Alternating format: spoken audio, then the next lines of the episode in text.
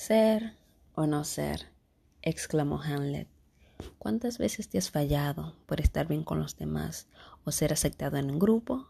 A esto le llamo autotraición.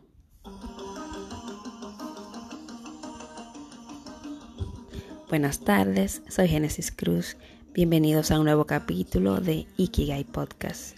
Hoy hablaremos de fallarme o estar bien con los demás. Es triste ver cuánto nos destruimos por mantener los demás completos. El amor propio es algo que hemos dejado de lado. El término humilde ha sido mal interpretado. Hay quienes creen que ser humilde es desgastarse y estar a los pies de los demás. Ser diferente es catalogado como abominación y las etiquetas son el boom de este tiempo. Complacer los deseos de otro es catalogado como ser buena persona. Ser fiel a mí y tener mis propias convicciones es ser rebelde, ostentoso y no bien visto.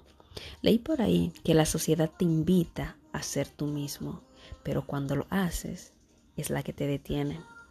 El sacrificado es aplaudido y aceptado hasta que no puede ceder ante los deseos de los demás.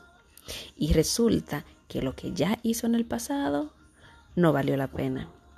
Soy una banderada de la individualidad y Dios nos hizo diferentes.